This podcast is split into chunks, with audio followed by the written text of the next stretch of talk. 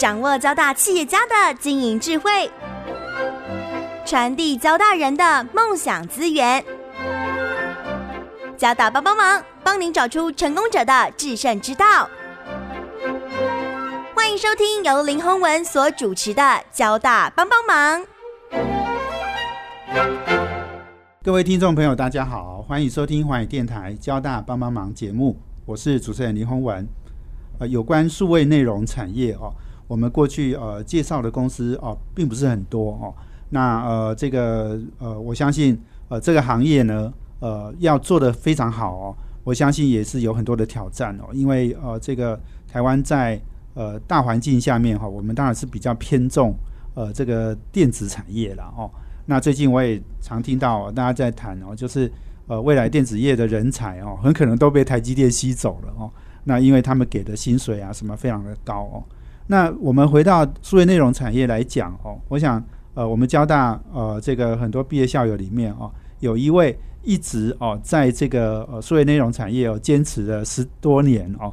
那呃这个我也常常呃在交大校友圈里面哦碰到他哦，他是阿奇巴巴的董事长黄美月。那呃这个呃阿奇巴巴哦这个呃从早期。二零零九年哦，那他们从电子书的呃这样的一个呃产业啊切入啊，然后呃花了很多时间呃去做呃这个相关的很多的改变哦。那现在走到哦这个数位行销、网络跟品牌哦，那尤其是锁定了这个 STEAM 哦这个教育的市场哦。那我想呃这十几年的转型过程哦，其实也是呃这中间有很多的呃这个黄美月。董事长的他的很多的呃亲身的经历了哦，那呃也花了很多时间哦，在呃探索哦我们台湾呃这个数位内容产业的很多的这样的不管是呃这个政府的补助，然后这个呃企业的投资，然后呃创投基金的这个参与哦，那他都有很多很多的经验可以跟大家分享哦，所以呃我想我们今天很高兴邀请阿奇巴巴董事长黄美月来跟大家谈谈。台湾的数位内容，我们呃先邀请黄美月董事长跟听众朋友先打一个招呼。听众朋友，大家好，洪文，谢谢你邀请我啊，我是黄美月啊，阿七八八的创办人。是。那当时其实创立这个公司啊，只是因为我在毕业之后到美国读书，是。毕业之后我就留在美国做事，我在啊 AT&T，后来变成 Lucent。啊，对，那后来 Lucent 也在过程中啊卖掉了哈，那我就在那个因缘机会下，我决定回台湾。那回台湾之后，我在台湾的科技公司啊啊待了四年多啊，那公司中间过程又被这个红海集团并购啊，所以后来我就我就决定说，都在大公司打滚这么多年，是不是可以给自己不太一样的职的人生规划跟职涯？我又决定出来创业了。是是，那小资本嘛，能够创的就从软体切进去。所以当时公司想说，哎，电子书，M 总这么夯，我们进来做数位版权管理系统啊，应该还是一个小公司可以投的资源哈。我记得当时很多政府啊，哈，还有很多呃，这个大家都都好像说要推动这个电子书的平台。对，所以我们当时也很受瞩目，觉得哎。好难得有几个软体公司愿意投进去做数位版权管理，可是这个过程中啊，版权要把它变成数位化是一个挑战啊。那如果出版社手上的版权不是自己的时候，你还得去跟原来的外国的作者讨论，然后这个拆账要拆回去，大部分利润又回到国外去的时候，其实台湾出版社面临很大数位的挑战。又不见得有这样的资源啊，可以转型。那你叫他去再去买一套系统，用我们的数位版权管理，哇，大家都觉得软体怎么这么贵？然后我也觉得说，这软体也就卖你几百万，我要做多少工程师花几千万 啊？如果都被砍成只有一百万不到的价钱，其实软体公司也非常难支撑，对不对？对啊，除非你要做很多客户，一直都是同样的版本去卖套套装。是是，哎，可是出版台湾出版社不是很多嘛？如果每一家都给你买，不是你可以赚不少钱？对，台湾出版社一直还是保持啊纸本的印刷，其实愿意转型做电子书的，台湾这么多年下来没有几家。是是，那大家都觉得变成虚拟的电子书不容易赚钱，所以我觉得当时虽然啊这个风潮在国外很盛，可在台湾出版社是保守的。那当时当电子书刚出来的价钱，在网络上销售的时候，也只能卖三折价钱。是。那一本书如果可以卖三百块，在网络上只能卖九十块，出版社其实是很犹豫的。对，一直到最近，你看到电子书已经不再是卖三折价钱，它已经跑到了我可以卖八折。是。啊，甚至哎，我跟实体书的价钱是接近的，是，因为它的制作成本不会比实实体书少，是。甚至你你要一群工程师、一群规划的人，那那是在你的出版社原来的编制人员以外的。是是是呀，所以所以我们后来电子书做了一段时间，后来就好像是放弃了，是我们投入做电子书的数位版权管理系统，然后也把那个平台阅读软体啊架设起来。那电子书要阅读，一定要有一个阅读的软体嘛，所以在在 Windows、在平板啊、Google 跟 Apple 的平台上面，我们都做了。啊，可是这样子它能够产生的效益，我觉得其实并没有很好，嗯因为我们一直希望只是做做软体，不绑硬体。可是不绑硬体的时候，每一家的平板啊，我都要去支援，其实也很辛苦。然后另外就是内容上不来，所以我觉得这个平台这个阅读商城做好了，可是是可是没有内容，就跟百货公司硬体建好了，里面没有太多商品可以销售的时候，其实这百货公司应该是撑不下去的。嗯，那你更不要说我有多强的门禁系统，那更不用了，因为可能连小偷要来你们百货公司偷东西都没有多少东西可以偷的时候，你还需要保护什么呢？是啊，那当然，我觉得那一年 Google 也很聪明的回应了 Apple 的挑战啊，Apple 那时候出来那个啊平板嘛，啊，所以一时就跟那个 Apple 总就开始打对台了。是。可是 Google 撒出来一个五十万册免费的电子书，他把过去几年没有版权的书全部把它整理起来，然后丢到丢出来给 Google 的消费者使用，都是免费的时候，其实我觉得这冲击对对 整个要做电子书内容付费的出版社就是很大压力。是是是，五十万册很惊人的哦，对，所以当你想要去做这个数位转型，你碰到 Google 这样的巨头对啊，那你想要去收费，你你变得没办法收钱。是。那你你想跟着 Apple 走，你你就是要绑在 Apple 的那个硬体跟整个 iOS 的系统上面。是，所以我们最后做一个决定，我们只做 Apple iOS 上面的东西。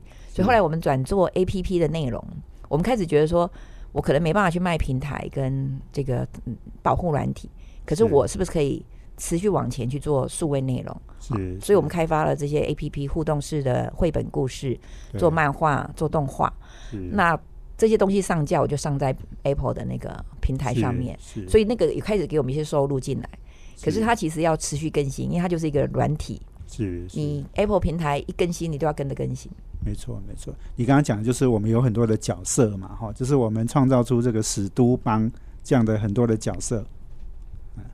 对，史杜邦是因为当时我们公司阿奇，我们就用阿奇做代言人啊，是，所以一个平台上面有一个代言人。可是当你要去做内容、做漫画、做动画的时候，一个人这个孤掌难鸣啊，我们就开始帮他创旁边的朋友角色出来，这一角色就跟他变成一个好朋友，对，就有一个我们中国人帮派的概念，就变成史都帮。是，那从史都星来地球探险的故事，所以理论上我应该帮他写很多故事，把这个台湾、台北，甚至是地球其他地方可以介绍出来。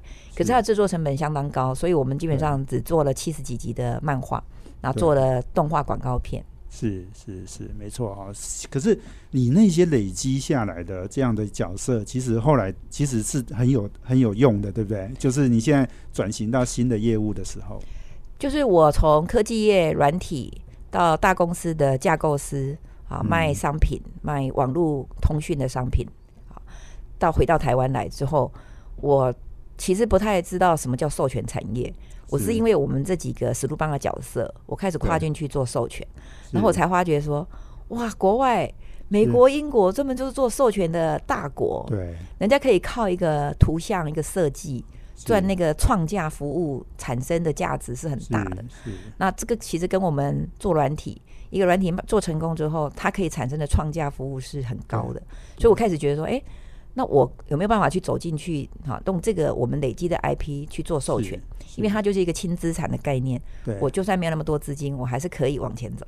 对对呀，创造价值哦，透过这个角色哈，这样 IP 哦，这样的呃这个数位内容哈来做呃这个呃文创产业的一个呃价值创造，我想这个是我们阿奇巴巴董事长黄美月哦跟要跟我们传递的一个重点哦，这个地方我觉得很重要。我们休息完了，等下再回来请黄美月黄董事长继续来跟我们分享。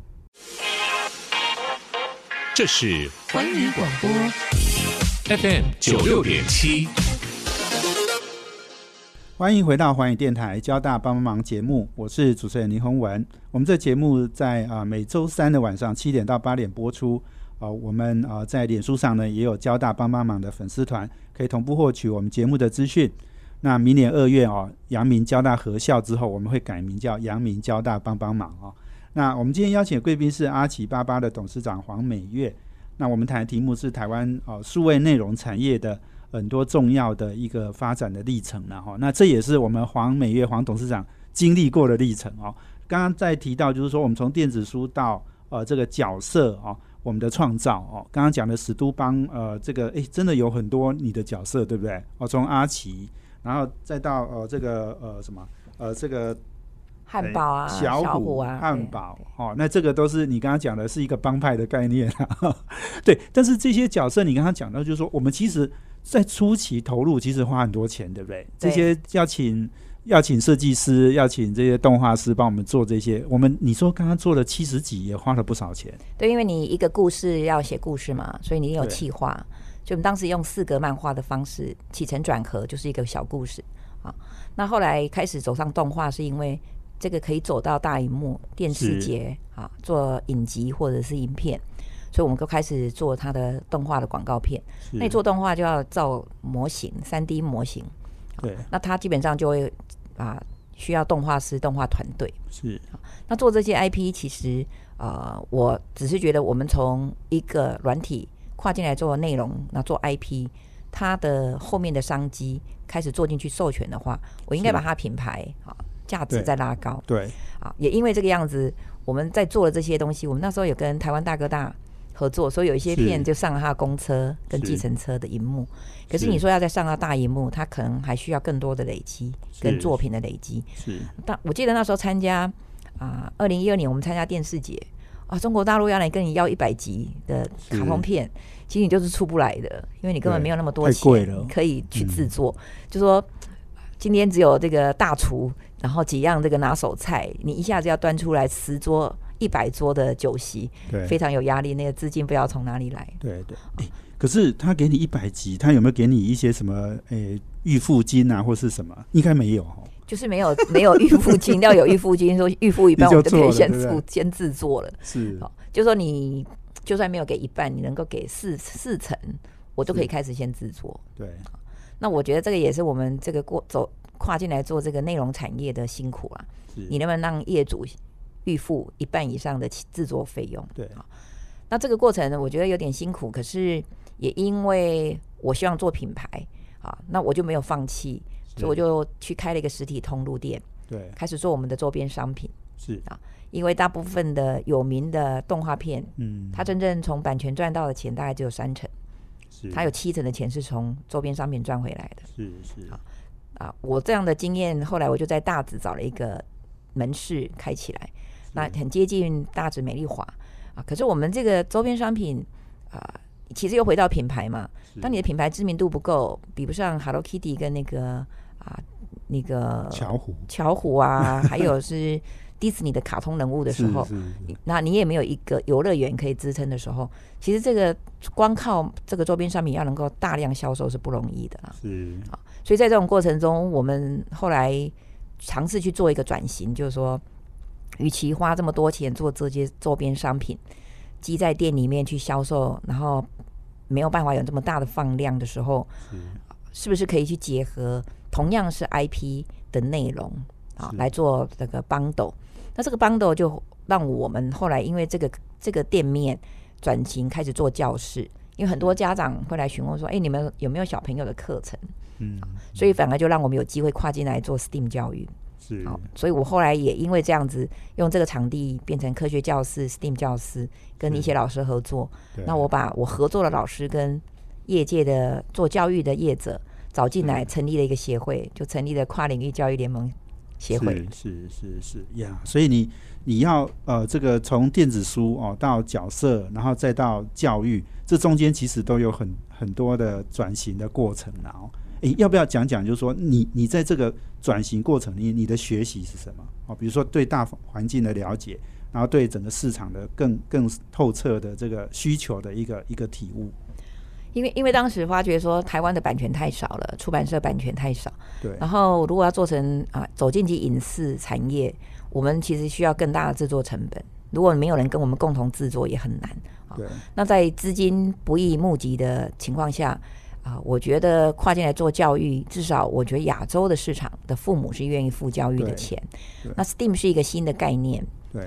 那也可以协助，对，就是 science, technology, engineering, art, mathematics。是啊，你你把台湾强的工程科技啊、数学都含进来了。是，你需要包装进去的是人文艺术的东西。是，所以我们从这个角度去切的时候啊，我等于是把我的角色跟这个内容结合了。那我的角色就变成他的代言，所以我每一只角色有一只角色，老生就代言了科学哦，然后 T。就是啊，扑喵就代言了 T Technology，是啊，那 E Engineering 我们就让库玛来代言，是是。那 A 就是阿奇，他很好奇，那有人文的素养，所以用阿奇来代替 A。那 M 是数学，我们就让小虎，他是一个数学高手，点子很多的创 创意网，他来代替来代言数学方面的课程。哦，那汉堡因为啊，他很喜欢运动。那我们成立协会之后，去支持卑南国小少棒队，所以他变成卑南少棒队的代言，变成一个 sport 方面。我们希望，我们除了推广 STEAM 教育之外，其实也鼓励小朋友有户外的活动。是是是，没错。哎，所以你你这个角色扮演为什么跟这么巧就刚好签到 STEAM 里面？还是你你有做一个重新的一个角色的一个调整？还是没有？我只是把 我的思维重新调整，然后把角色刚好放进去。对。那我们后来有在创其他新的角色，它就不绑在 STEAM 上面。是是。那 STEAM 这样子弄下来，我们是根据他的个性，每个角色其实当时设定的时候有个性。另外，也多年的经验下来，我们发觉。不同的小朋友喜欢的角色不太一样，是，所以我们就帮他依据角色的设定，然后把它跟这几个不同类别的结合在一起。对对对呀，所以我现在看到就是说，阿奇巴巴其实我们主要的业务哈有 CIS 的设计业务哈，角色经济的业务，STEAM 的教育的业务，还有提升课程的业务。哎，所以其实你已经慢慢找出你的获利模式了，对不对？就是因为我们一直在做角色授权跟经济，后来我们因为多年的累积，跟我们经营这个教室跟零售店的经验，我们开始去帮业主做品牌的规划。是，所以我用了我现有的人才跟我们的 know how 去帮业主做啊 CIS 品牌的规划跟网络的架构跟网络的设计。之后我们也帮他做那个数位的行销。那那当然，这里面的结合有一部分是因为我自己本身是从资讯领域出来的，对啊。那因为多年的累积，我们做设计、做规划，所以这些都可以把我们的经验转成 know how 去协助业主。尤其台湾有很多中小型业主，其实还蛮需要这一块的。那后面的课程部分比较是因为我成立这个教育联盟协会之后，除了做 STEAM 教育之外，跟这些老师合作，这些老师又有不同的。这个技能跟 know how，他们想要去开一些比较职业方面的规划跟个性人际方面的管的课程，哎，我觉得也是对现在职场很有帮助。所以我们的课程的领域就不完全只是小朋友的课程，也开始把内湖科技啊上班族这一块也可以纳进来。所以我也蛮高兴，我们即将要搬到内湖科技园区去。可以除了为那边的父母服务之外，也可以为那边的职场人士服务。对对，没错。所以在职的人士的一个提升的课程，哈，这个也是变成我们要发展的一个方向了。这个就跟我以前看到，当时切进来这个企业是为这样的一个受众服务，可是之后他会跟着这个受众所需要的旁边你的食衣住行的需求去开拓不同的需求。所以我觉得这样子才会把我们公司。啊，能够提供的服务跟过去的 know how 结合起来，是是是。好，我们今天访问的是阿奇巴巴呃董事长黄美月哦。我想我们谈的题目是数位内容的产业哦。我们要休息啊，等下再回来哦。我要请教黄美月黄董事长哦。台湾文创产业呃这个数位内容产业为什么发展哦，一直有很多的一个挑战哦。那当然有很多的因素，我要请黄董事长来跟我们分享哦他的观察。这是环宇广播 FM 九六点七，欢迎回到环宇电台交大帮帮忙节目，我是主持人林宏文。我们今天邀请的贵宾是阿奇爸爸的董事长黄美月。那我们啊谈的题目呢是台湾的数位内容产业哦。那刚刚呃这个呃美月董事长呢已经呃这个把你过去十一年哈你的发展的历程哦做了一个呃呃很清楚的一个介绍哦。那我我是不是邀请黄董事长来跟我们分享哈？因为其实在这个过程，我想你参与参与的整个产业的发展的呃很多的这个呃重要的关关口，哎，这个重要的这个 milestone 哈，刚刚讲到就是说，不管是呃这个台湾政府在推动的电子书哦，然后再到你呃你你很认真的在做这个角色的创造哦，那呃这个当然这中间你也呃呃参与了很多。呃，这个国内的可能数位内容的一些计划哦，那我我是不是能够请你来跟我们谈谈？就是说，台湾呃，我们呃，我们常常跟韩国想要想要跟韩国比哈，那这几年韩国的文创产业其实还发展的真的很迅速哦。那这个台湾这个我们一直觉得说，呃，这个好像总是有整个环节、整个生态链哈，有一些地方可能是有问题的。我是不是请黄董事长也来跟我们谈谈你的一些观察，好不好？好，呃，韩国其实跟英国一样啊，都是在他们整个经济在萧条的啊谷底的时候，对，愿意投进去做一个新的产业。是，那政府投进来的金额跟力道都很强。嗯，那我觉得台湾比较没有这样一个这么大魄力的做法。那当然，过去几年我们跟着台湾创意中心啊，开始参加文博会、台湾文博会的展览。也被重视到说图像 IP 授权这一块，那这一块一直会邀请日本的、韩国啊、国外还有中国的厂商来，希望能够做媒合。可是我觉得台湾目前碰到的情况就是，如果我们的 IP 没有逐个每个品相都授权、都登记的话，你到国外去参展，图像就是被偷掉了，是你也没办法去说，哎，这是我的 IP。去国外参展，包括中国，对不对？包括中国、中国香港是最严重的地方，非常严重，就是说。这是一个属地的保护啊，商标这些图像，如果你没有在中国登记，你去参展，其实他偷走了，他来参展就把你的偷走了，你都没办法告他。对，然后告，而且他可能先去登记，他先去登记就是他的了，就不是你的了。是。那我们有一次去香港参展，真的就被偷了，就是有人会顺手来抽 DM 嘛，然后他们就出来一个我们图像史都邦的手机游戏，我都快要傻眼了。然后他们准备在台湾设分公司。哇！然后那时候我就碰到他们那个台湾的那个总经理，是，我就觉得怎么会把我们的图像这么可爱的图像，要做小朋友喜欢的东西，拿去做一个青少年的手机的游戏？是，青少年手机游戏其实是比较凶凶狠的，对不对？对对。然后我就看了就觉得说，啊，你把我们的原来的精神都破坏了，然后我也很难去告你，因为我知道我在大陆没有注册。是是。那这件事情让我很警惕，之后我不太愿意再去国外随便参展。是，可是我参加台湾文博会，在台湾办理，邀请买家来啊。当然，这个媒合过程需要时间，因为你这个文博会，你不只要邀请买家，有品牌通路的买家，有愿意授权的 agent 来之外，你其实也应该把台湾的制造业带进来，因为因为所有的商品都要去做制造。那台湾的制造这么强，为什么不把台湾的制造业带进来？是香港的每次这种展，不是只有一个摊位或是一个体育场。在做 IP 授权，它一定旁边有衣服、婴幼儿的衣服、用品、玩具都在一起，你才会让来买来看展的人一次。我要我可以去媒合你的玩具、你的衣服，你把图像跟产业跟制造商是合在一起的。是是，所以我觉得台湾这一点是可以去改进。那因为我们后来看到啊，我们切这一块，其实啊，过去几年我们一直参加文博，都是希望可以有这样的机会。可是我觉得台湾厂商对授权的概念是薄弱的，这些工厂跟我合作多年，都是希望我下单啊。那到后来他想要买我的图像，可是他就不愿意付我授权金，他想买断，那这就不是一个授权的概念。对对。那我觉得这个其实政策上面是可以去修改的哈。那我当然看到今年啊，台创又升级了，有一个设计研究院，然后也有文策院起来，都回到国家等级。那我希望说。其实政府也看到这一块需求，如果没有站到一个比较高的啊制高点，你其实是很难去推动。如果这个可以再去更结合数位内容这一块的话，这个重担我觉得可能是担在文策院身上对啊，因为它是注重设计、注重内容，然后你能不能走到影视是一回事，你就算没有走到影视，像我们现在结合课程，我就觉得对我们来讲，至少这个现阶段我们比较能够存活下去。是好，再下去就是说，我的课程因为也是内容 IP，也是内容的授权，就我一样在做授权，可是我就不是只有图像授权，然后我也不完全靠实体商品去销售，我用这个内容品牌的概念去经营我的品牌，跟我的两个品牌、两个内容结合的 IP 去授权，所以我们就会开始起来办师资活动、师资培训，还有一些竞赛。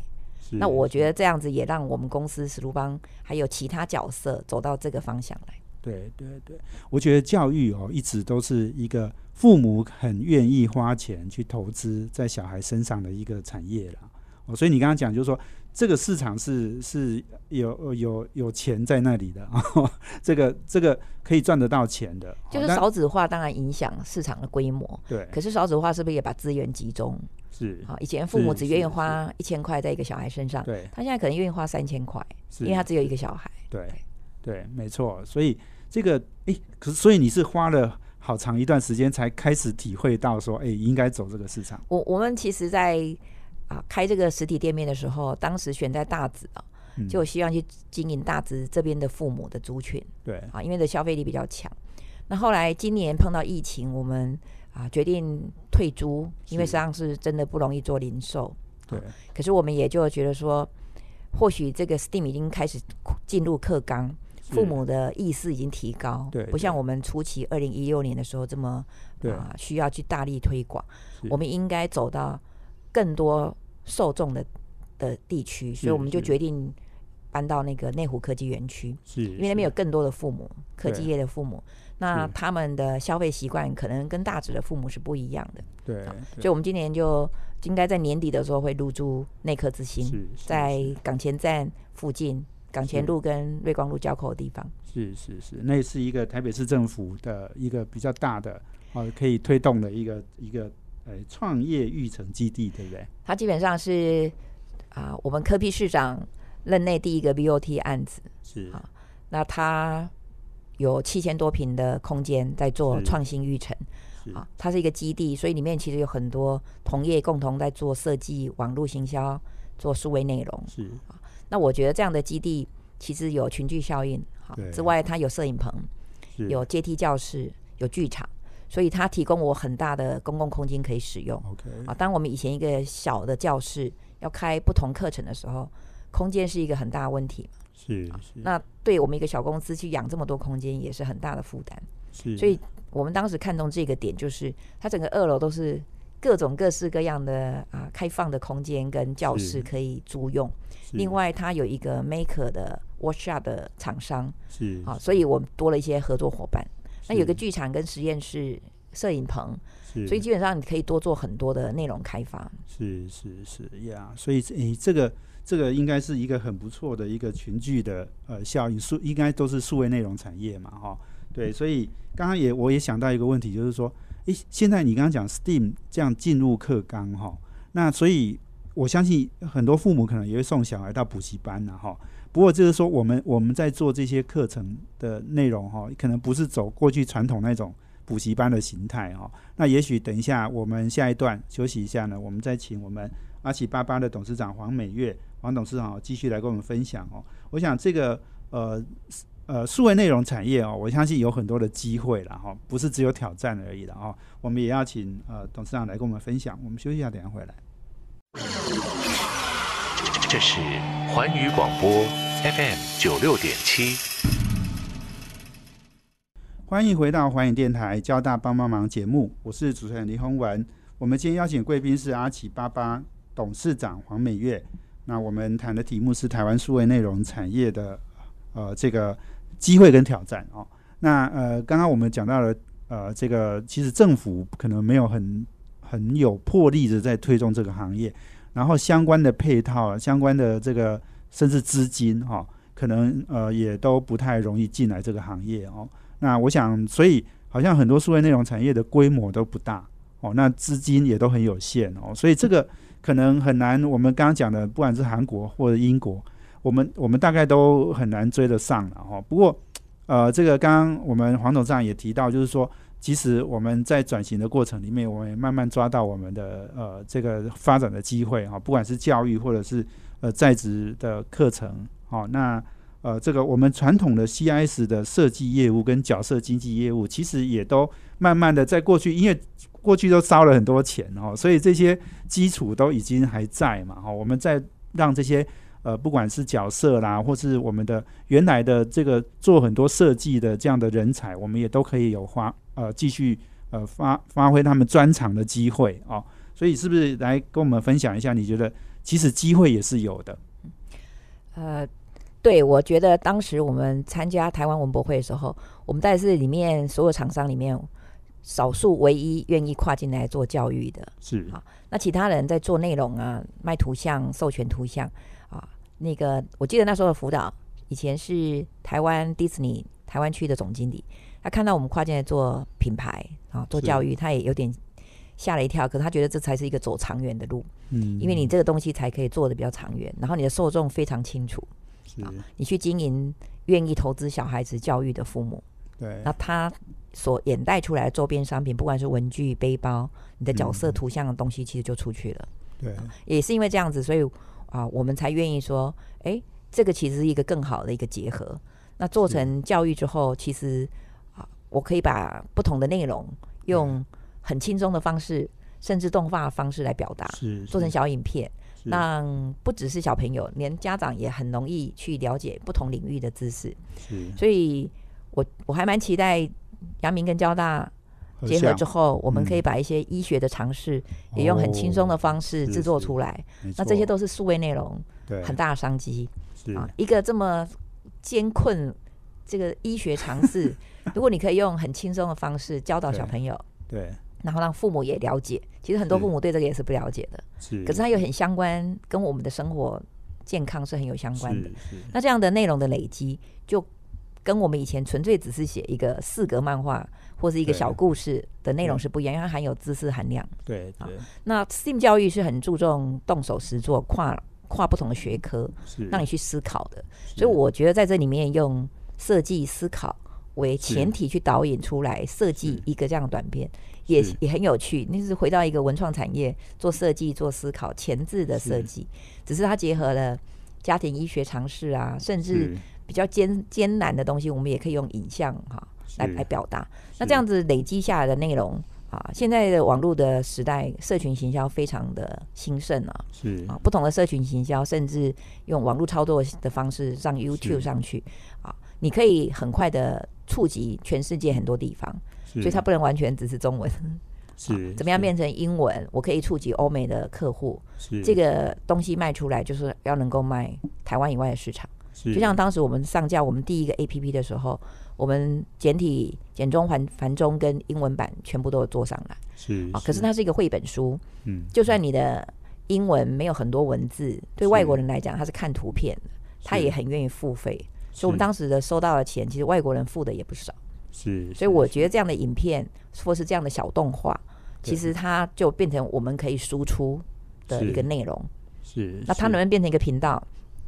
当我的内容够多的时候，我的频道可以起来，我就不完全只是销售内容、谈授权。其实我也开可以开始经营我的频道，邀请医师来上我的节目啊，啊，或是邀请啊做一些不同的互动或直播，它可能会取代掉我们传统电视的功能。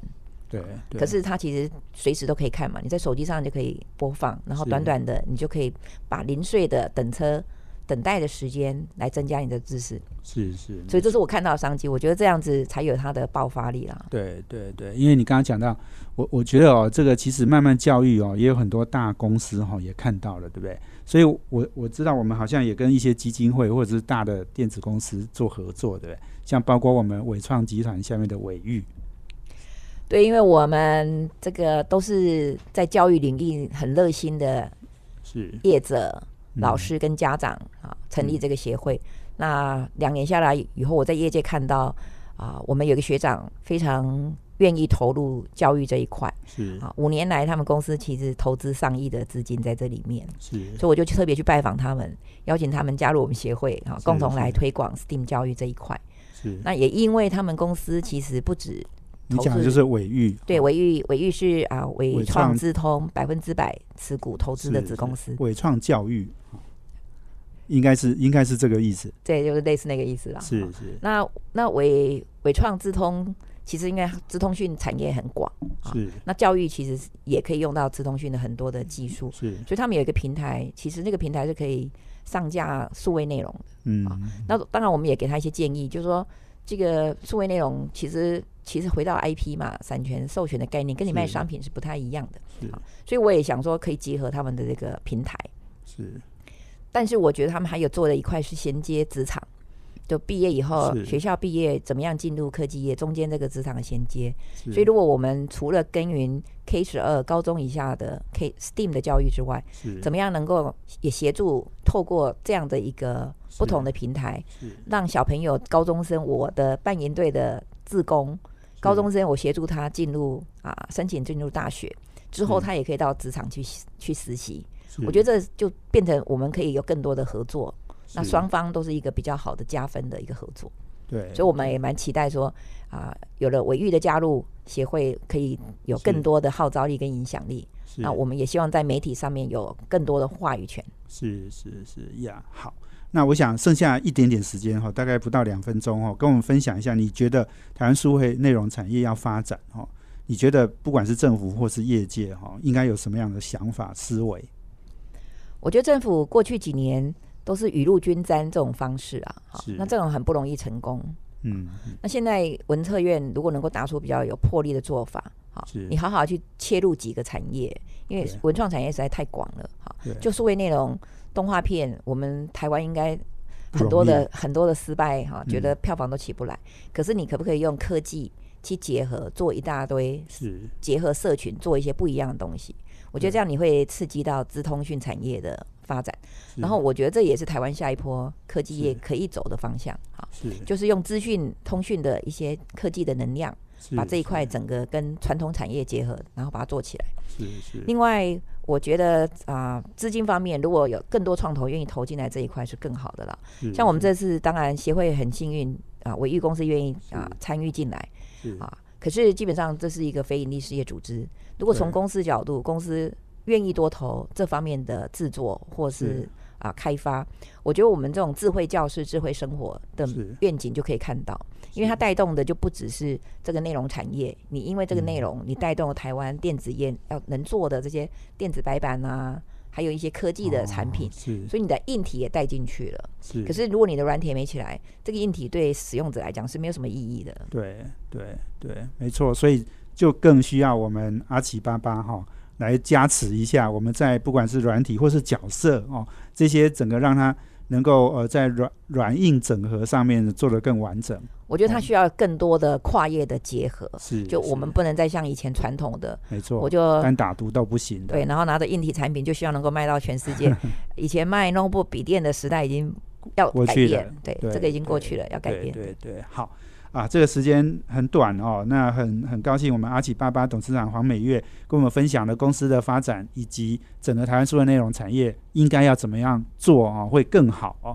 所以我们非常谢谢黄美月董事长，谢谢。谢谢，谢谢大家。也谢谢我们听众朋友的收听。我们交大帮帮忙节目是使用商岸提供的免费托管服务，有完整的分析数据和广告盈利机会。许多知名节目也都选择商岸的服务。如果你也有兴趣的话，欢迎加入商岸的大家庭。交大帮帮忙要帮大家的忙。我们下周见，谢谢，拜拜。环宇广播 FM 九六点七。